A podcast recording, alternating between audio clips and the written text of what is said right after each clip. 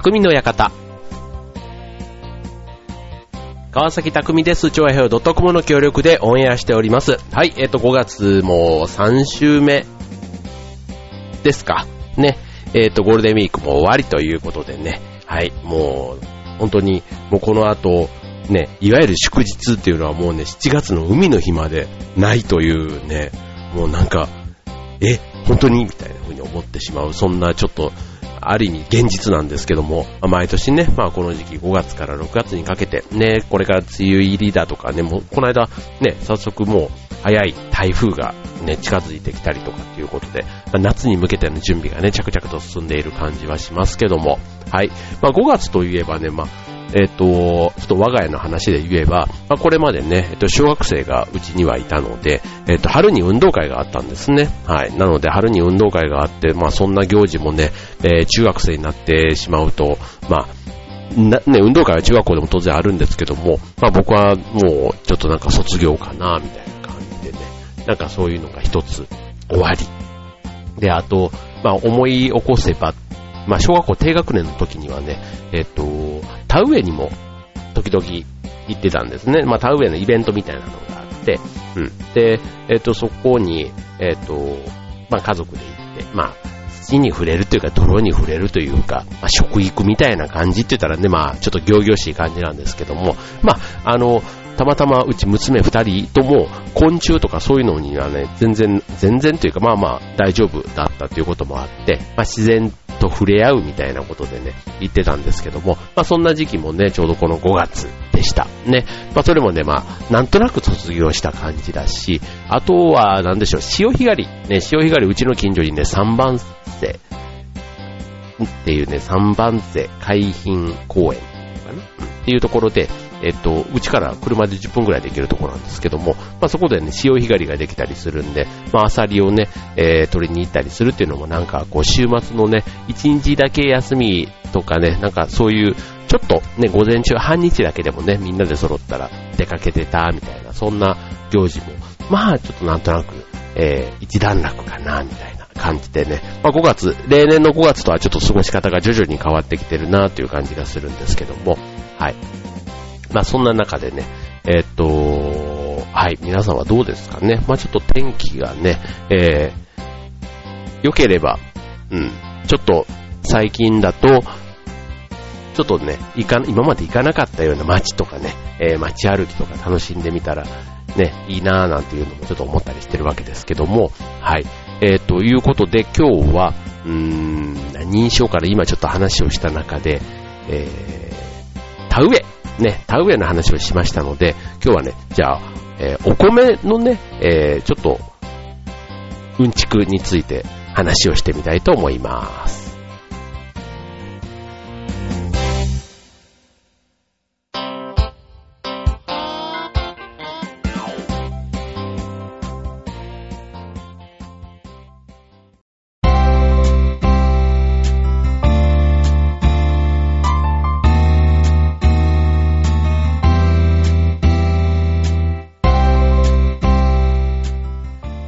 はい、えー、今週の匠の館テーマ、お米ということでね、はい、お米といえばね、僕がいつもあの、プライベートでというか、あの、まあ、これもプライベート、このラジオもプライベートですけども、えっと、地域のね、えっと、町おこし活動でチーム船橋88というね、えー、チームをえー、結成している仲間の一人で、えっ、と、牧野さんというね、お米屋さんがいたりするんで、お米のうんちくはね、たまに聞かせてもらうことがあるんですけども、まあまあまあ、やっぱりね、奥が深くてですね、はい、日本人とは切っても切れない、まあそんな食材、お米なんですけども、はい、僕ね、今、えっ、と、5月に入って、なんか急にね、え、ダイエットにちょっと目覚めてまして、はい、え、夜の、え、炭水化物を抜くというね、えー、まあ、むくって言っても、要は、おかずは食べてるんで、別にあの、絶食とかではなくて、うん。で、えっ、ー、と、夜の、えー、炭水化物を抜くということと、あとはまあ、それ以外でね、時間があれば運動をするなんていうのをね、ちょっと5月から、えー、ちょっと心を入れ替えてというか、もうね、この半年ぐらい、ろくにちょっと運動らしきこともしてなかったので、はい、ちょっとそんなのもあって、それに合わせてやっぱりね、体は正直ですね、えーえー、やっぱり努力してなければ努力してないなりに余計なお肉が体にたくさんつくということがありまして、はい。なので、それを始めて、うんとね、ちょうどね、まだ半月も経ってないんですけども、ちょっと2、3キロかな。でもなんかね、前と比べて、うん、こう、体重の減りが明らかに減っ減っているというか、やっぱり代謝が落ちてるのかな？うん、なんかね、うん、っていう感じがあったので、最近ちょっとね、お米に対しては、うん、朝昼は全然普通に食べてるので、全然いいんですけども、ちょっとね、お米のありがたみというか、うん、でも僕が夜を、ご飯を食べなくなっただけで、かなりなんか我が家の米の消費量が変わったなんていうふうに、まあ確かにね、男一食分って考えたら、まあご飯一膳、二膳食べる日もたまにはありますけども、まあ一膳分。ね、それが30日って考えたら、ね、やっぱりちょっと、ね、積み上げればそこそこあんのかななんて感じはしますけども、はい。ということで、ちょっとお米に対してちょっと敏感になっているので、今日はお米のテーマにお送りしたいんですけども、えー、っと、まあ、お米とね、さっきのダイエット、まあ、健康みたいな話で言えば、うんとね、お米はね、実は、えー、こう、いろいろね、なんかブームなんていうのもありますけども、うんと、例えばあの、糖質オフなんていうことでね、言うとあの、白米をね、やめた方がいいとか、あとはね、一方でパンよりはご飯の方がいいよとかね、うん。で、あと、白米は食後、食事の最後に食べればいいとかね、なんかいろんなこう説が実際にはあるんですけども、うん、確かにね、こう食べる順番っていうのはね、えー、っと、野菜から食べて、野菜、タンパク質食品、炭水化物っていう、その順番を守ると、え、白米を食べても、え、血糖値上昇の心配が少なくて済む。要は野菜を最初に食べるっていうのがポイントみたいなんですね。うん、で、あとは、えっ、と、近年の研究でもう一つ、えっ、と、近年とかして、え血糖値を急上昇させない食べ方があるということで、こう食べる順番っていうのは、まあ、結構なんか野菜からっていうのは別にこのね、えお米の話じゃなくても一般的な食べ方として、なんかこう、体に吸収させるスピードがね、変わるとかっていうのはね、野菜からっていうのはよく言われてますけども、うんと、例えば忙しいサラリーマンのね、え、人たちだったりすると、意外とこうガガガとこう短い時間でね、駆け込ん、えっ、ー、と、こうご飯をね、駆け込む。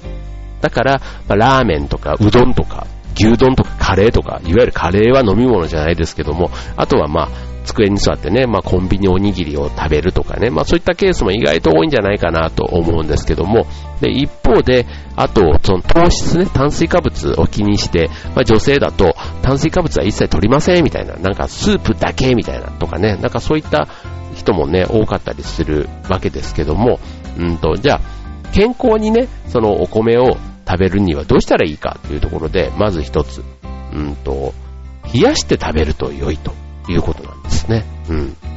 ご飯を冷やして食べる。うん。えー、小麦製品にはグルテンっていうね、アレルギー症状を引き起こす物質が入っていて、で、これが、えっ、ー、とね、小腸の細胞を傷つけることがあるそうなんですね。うん。なんか、えっ、ー、と、グルテン、うん。こう、ね、グルテンよく聞きますよね。うん。で、えっ、ー、と、他の食品から取った栄養分も体、体全体に回りにくくなるので、えっ、ー、と、海外ではね、結構注意をされているということなんですって。うん、なんかこんなこと言うとね、えっ、ー、と、なんかちょっと小麦というかね、パン屋さんに怒られちゃいそうですけども、うん。まあ、えっ、と、そういう意味では、食べ過ぎると良くないってことなんですね。うん。だから、パンとか麺類、そのグルテンがたくさん入ってるやつに関しては、ちょっと控えめにしておくぐらいが良いということのようです。うん。まあでも、日本人だとね、まあ3食パンっていうのはあんまりないですからね。うん。だからまあ、1日ね、1食2食っていうところだったらまあ、うん、だから1日1食どこかでね、えー、小麦以外のものをね、食べるっていうのがいいのかもしれないですね。まあただ、パン、パン、麺みたいなのはね、あるな。あるある。あるある。うん。ということで、はい。まあ、これでもあの本人のね、体調に合わせてということですから、まあ、あんまりね、神経質になる必要はないかなと思いますね。はい。で、あと、ただ同じ炭水化物でも、白米であったらグルテンは含まれてないというところで、うん。で、あと、一方で冷めた状態で食べる白米には、これね、成分また、たまにこの番組で難しい成分の名前言いますけども、レジスタントスターチという成分が含まれていて、野菜との食物繊維と似た働きをするそうなんですね。うん、だから血糖値の急上昇が控えられる、抑えられるというね、えー、ことが分かっているということで、はい、えっ、と、このね、冷めた状態で食べるというところが、なんかある意味ポイント。なんかお弁当とかだったらね、まあ冷めてたり、あとコンビニのご飯もね、えっ、と、まあお弁当は温めること多いかもしれませんけども、うんと、ね、おにぎりとかだったらね、おむすびだったら冷たかったりしますから、はい。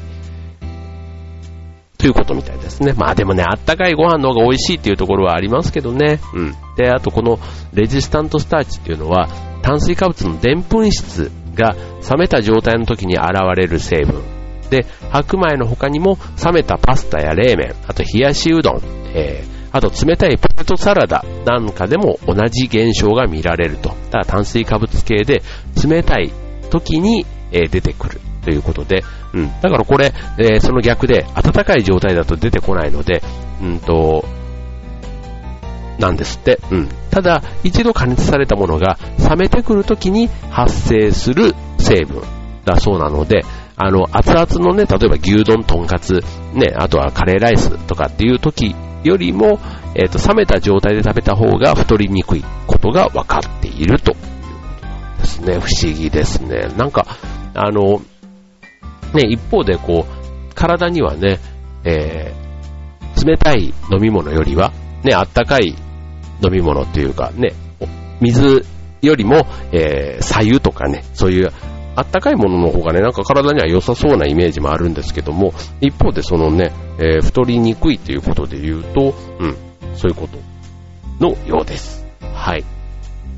で、ちなみにレジスタントスターチ、えー、食物繊維のように体内をそのまま通過していくものらしいんですね。うん、なので、老廃物を、えー、掃除しながら腸腸をきれいにし、排泄に向かうので、ダイエットにも適していると。やっぱりこう排泄というのも大事なんですね。うん。だからコンビニご飯をよく食べている方は、冷たいままの状態で、おにぎりやお寿司を選べば、血糖値上昇、急上昇、ね、血糖値がね、急に上がる心配が少なくて済みそうですと。うん。で、あとはまあ、プラスアルファで、えー、コンビニでもね、例えば玄米とか雑穀入り、ね、五穀米とかね、えー、あったりしますので、えー、そういったものの方が、うんと、ミネラル分、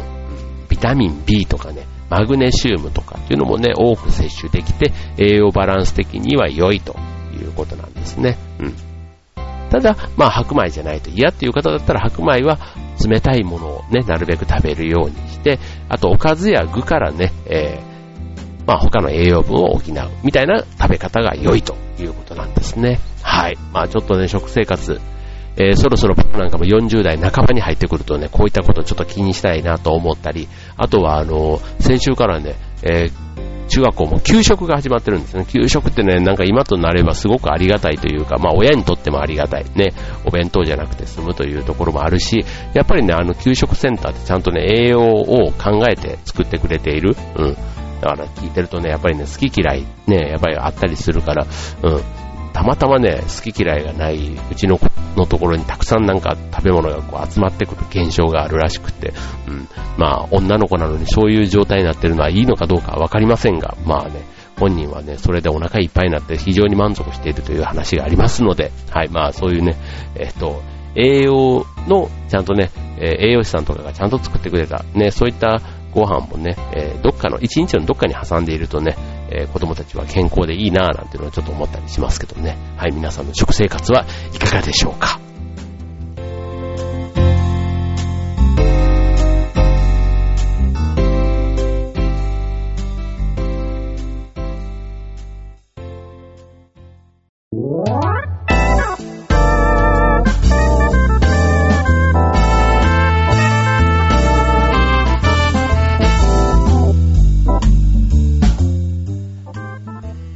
はい、えー、今週の匠の館はお米テーマにお送りしています。はい、と言ってもね、お米の育て方とかではなくてね、えー、っと、まあ、ちょっとね、健康にね、えー、健康にというか特にダイエットを気にしている方がね、えー、健康にご飯を食べるにはね、あったかいより冷たい方が実はいいんですというね、そんな話からお送りしておりますが、はい、えー、っと、じゃあコンビニで選ぶ冷たいご飯、ね、え野菜を取るっていうのもね、当然ね、こういう時に大事、ね、さっきのね、えー、食べる順番ということで、野菜をから食べるとね、えー、吸収が変わるということでね、はい、なんですけども、えっ、ー、と、まあ、野菜プラス、その冷、冷えたご飯を選んで、レジスタントスターチをね、食物繊維代わりにするということで、はい、お送りしましたけども、はい、え、っと、例えば、コンビニで買ったおにぎりも温め直して冷やす必要とか当然なくって、えっ、と、おにぎりをね、え、そのまま食べるということで、それで太りにくいメニューっていうのを考えてみてはどうかなというのがね、まあ、ちょっとダイエットをね、えー、しながら炭水化物をいかに効率よくというかうまく取るかということなんですけども、えっ、と、どうせだったらね、なんかプラスアルファね、なんかいろいろダイエット以外にもね、なんか目的っていうことで、行くと、例えば、えー、仕事中食べる、ね、えー、昼ご飯で食べる、なんていうことで行くと、集中力をね、午後高めたいなーなんて思った方、ね、結構ね、いろいろあるんですよ。例えば鮭おにぎり、ね、えー、特に魚系ですね。えー、鮭や青魚系、ね、青魚系はね、DHA や EPA というね、あの、やつが入っていて、これがね、集中力をアップさせる成分だったそうなんですね。うん。なので、えー、鮭のおにぎりとか、あとサバの押し寿司、あと柿の葉寿司みたいなものもね、最近売ってますけども、はい、そういったものをね、食べると、うんと、この魚介類の成分が、精神安定効果、うんと、パントテン酸とかね、ビタミン B6、B12 なんていうのがね、これらの魚に含まれていて、うん、精神の安定効果もあるということで、まあお昼ね、えー、お昼ご飯、食べた後、ね、緊張を緩和しながら、リラックスしながら、ね、仕事に集中できるというのがね、まず一つですね。はい。で、続いて、えっ、ー、と、アンチエイジング、ね、あとは、風邪の予防。予防にね、まあ、これを食べたら即予防かということではないんですけども、におすすめなのが、エビのアボカド巻きと、えー、納豆巻き、まあ、エビのアボカド巻きなんていうとね、もう売っているコンビニがなんかちょっと限定されそうな感じはありますけども、はい。まあ、ね、エビのアボカド、なんか両方ね、なんか旬なもの、ね、居酒屋とかに行ったらね、結構定番で、あれば間違いなく頼んじゃうな、みたいな、なんかそんな感じですけども、はい、と納豆巻き。ということで、えー、こちらもね、えー、エビに含まれるアスタキサンチンと、アスタキサンチン、ね、えー、カルシウム、あとアボカドの、えー、オレイン酸、あと納豆で言えば、えー、納豆キナーゼなんていうのがね、えー、血管をはじめ、えー、脳や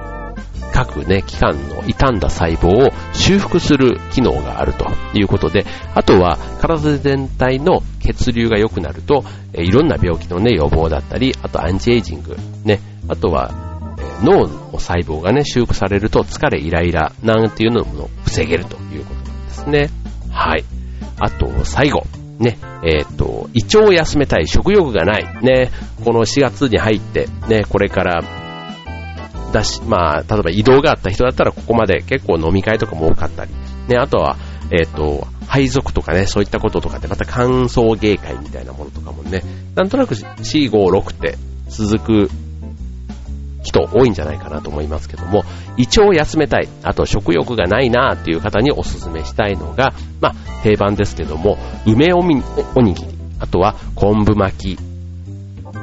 系のね、昆布入りのおにぎり、なんていうのがね、具としてはおすすめということで、うん。あとはまあ、ちょっとこの時期ね、えっ、ー、と、暑かったり寒かったりするんで、結構ね、空調のね、えっ、ー、と、エアコンとかを入れたり、ね、消したりみたいなところで、えっ、ー、と、ただ一方で、まあ、外に出ない方だったりすると、まあ、オフィスにね、一日こもってるなんていうね、あと動かないっていうことで言うと食欲がなくなって胃腸がなんとなく疲れてるっていう日、ね、多いんじゃないかなと思います。はい。で、そんな時にはね、えっと、例えばとろろ昆布のおにぎりとかね、えー、塩昆布のおにぎりで、要素を補うと。ね。そうするとね、えー、だるさや疲労疲労感からね、回復が測れるということ。あと、梅にはね、クエン酸が入っていますので、食欲の回復や胃腸を休める効果もありますよ、ということなんですね。はい。ということで、いろいろね、あの、たかが具、されど具、ね、味の好みだけで、なんか僕はついついね、味優先でやってしまうんですけども、それぞれのね、そのおにぎりの具に含まれる効果みたいなところをね、時々意識してみるだけでもね、全然違うんじゃないかなと思いますね。まあ週に3回ね、もしね、え、コンビニを利用してるなんていう方がいればね、1日ごとに、ね、えー、梅と鮭と、えー、あと、昆布みたいな昆布と、ね、なかなかね、そういうあと、えっ、と、それこそ、エビアボカドが売ってんだったらね、エビアボカドを混ぜてみるとかね。うん。っていうことで、その3つのね、効果、1個1個試してみてもいいんじゃないかなと思いますね。はい。ということでね、えー、っと、あと、おにぎりとかね、手巻き寿司、必ず海苔が使われています。まあ、海苔が使われてないものもね、最近塩結びとかね、売ってたりしますけども、うん。えー、っと、海苔が使われているこの海苔にもね、えー、っと、いろいろ効果があると。ね、疲労回復やストレス緩和ということで、えー、ありますし、あとは、まあ、冷たいご飯のね、さっきの成分、覚えてますか？レジスタントスターチでね、血糖値、血圧の上昇防止、ダイエット効果もということでね、はい、期待できるということで、はい。で、一つだけ最後にね、えー、注意事項というのがね、まあ、冷やしたからといってね、食べてることには違いないですから、食べ過ぎは良くないです。はい。えー、たくさん食べる方も、まあ、ったかいより冷たい方が、比較、ね、いいですよということは間違いないんですけども、食べ過ぎは厳禁ですので、はい。まあちょっとね、えー、皆さんの普段の食生活の参考にしてもらえればいいんじゃないかなと思います。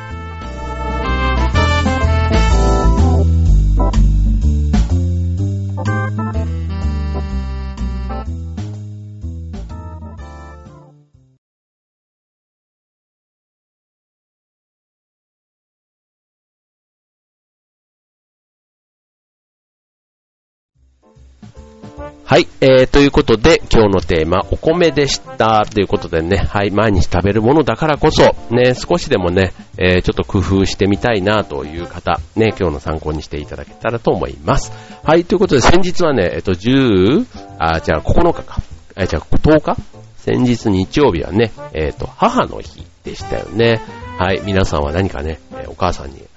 感謝の気持ちだとか、ね、何か贈り物なんてした方いらっしゃるんですかね。っていうか多かったんじゃないかなと思いますね。はい、えっ、と、まあ、うちはね、あの、ちょうど、子供たちがね、えー、手作りでご飯を作るということでね、はい、ここ数年は毎年母の日は手作りのものを作ってくれてるんですけども、いやーまあね、なんかやっぱり女の子二人の良さってこういうとこなんだなって、なんかそういうことから感じるのはすごく男目線の勝手な話なんですけども、はい。まあやっぱりこう、あの、ご飯がね、年々こう腕を上げてるって言ったら変ですけど、どこでこんなこと勉強してんだろうって思うような、うん、いろいろこうね、まあ洋食というかパスタとハンバーグとなんかみたいな、なんかそんな感じのね、えー、だったんですけども、はい。こう誕生日のような、あの、お祝いの仕方っていうことでね。はい。これはまあ、祝う側もね、楽しくやってくれてる感じがあって、あと、そうするとね、言われる側も、なんか気持ちよくじゃないですけども、はい。えー、まあまあ、いい母の日だったなぁなんて思うんですけども、これね、一個だけね、納得いかないことがあってね、最後の食器洗いはね、本当にもうね、台所が戦場のようになってるわけですよ。で、それをね、なぜか洗う役割が僕になっているっていうね、まあ、ね、まあ当然ね、母の日のね、主役は母ですから、うん、洗い物をさせるわけにはいかないと子供たちなりの理屈だ言ってくるわけですけども。で、しかも、ね、その美味しいご飯を作ったのはまあ、ね、子供たち二人だから、そうすると、一番働いてないのは僕だというね、なんかね、すごい、このね、父親の権限というかね、もう、日本の昔のあの父の持ってた威厳はどこに行ってしまったんだっていうね、ちょっと情けない話ではあるんですけども、なんかいろいろね、こうね、えー、話を聞きながら、もう、あの、最後は、あの、一生懸命ね、洗った、洗ったわけなんですけども、はい。まあ、なんかね、そういう知恵もついてきている、このね、えー、家族関係に、こう、これからは、うん、こう、負けないようにというか、はい、飲み、飲み込まれないように、はい、しないとダメかなっていうふうにも思っているわけですけども、はい。まあ、ちょっとね、みんな、なんか Facebook なんか見てるとね、それぞれ、それぞれの家庭でそれぞれのね、母の日の、なんか、過ごし方、食事に行ったりだとか、ね、食事っていうのもね、こう、僕のある友達は、うん、えっ、ー、と、あ、別に男性なんですけども、男性で僕よりちょっと下ぐらいのなんですけども、うん、お母さんと一緒にフランス料理にね、えー、食べに行きました、なんていうのもね、えー、Facebook でちょっと書いてましたけども、はい。まあなんかね、母と二人でフレンチなんていうのですごいなんか、ある意味こう洒落てるというか、うん。なかなかやっぱりね、そういう機会でもなかったら誘いづらいみたいなところってあると思うんですけども、はい。まあ、サゾンのお母さんも嬉しかったんじゃないかなと思いますけども、ね、そんな、ね、えっ、と、ちょっとサプライズ的な母の日っていうのもね、こう、誕生日とかっていうよりはもしかしたらね、こう、年齢に合わせて、ね、どのタイミングでお祝いするかね、子供たちだったらまだまだね、子供、子供の日よりはやっぱり誕生日でしょみたいな感じもね、あったりしますよね。ひな祭り、子供の日っていうよりは、誕生日が、やっぱり、こう、お祝いの日としてはね、大きいのかな。あと、クリスマスなんていう方がね、大きいかなっていう気がしますけどね。はい。なんかそれぞれに合わせたね、お祝いのタイミング、年に1回ぐらいはあってもいいのかな、なんていう気はしましたね。はい。ということで、ね、えっ、ー、と、早い台風も去っていき、ということで、しばらくね、お天気が続けばいいなぁなんて思っていますけども、ね、皆さんも元気に今週お過ごしください。今週の匠の館はここまで。バイバーイ。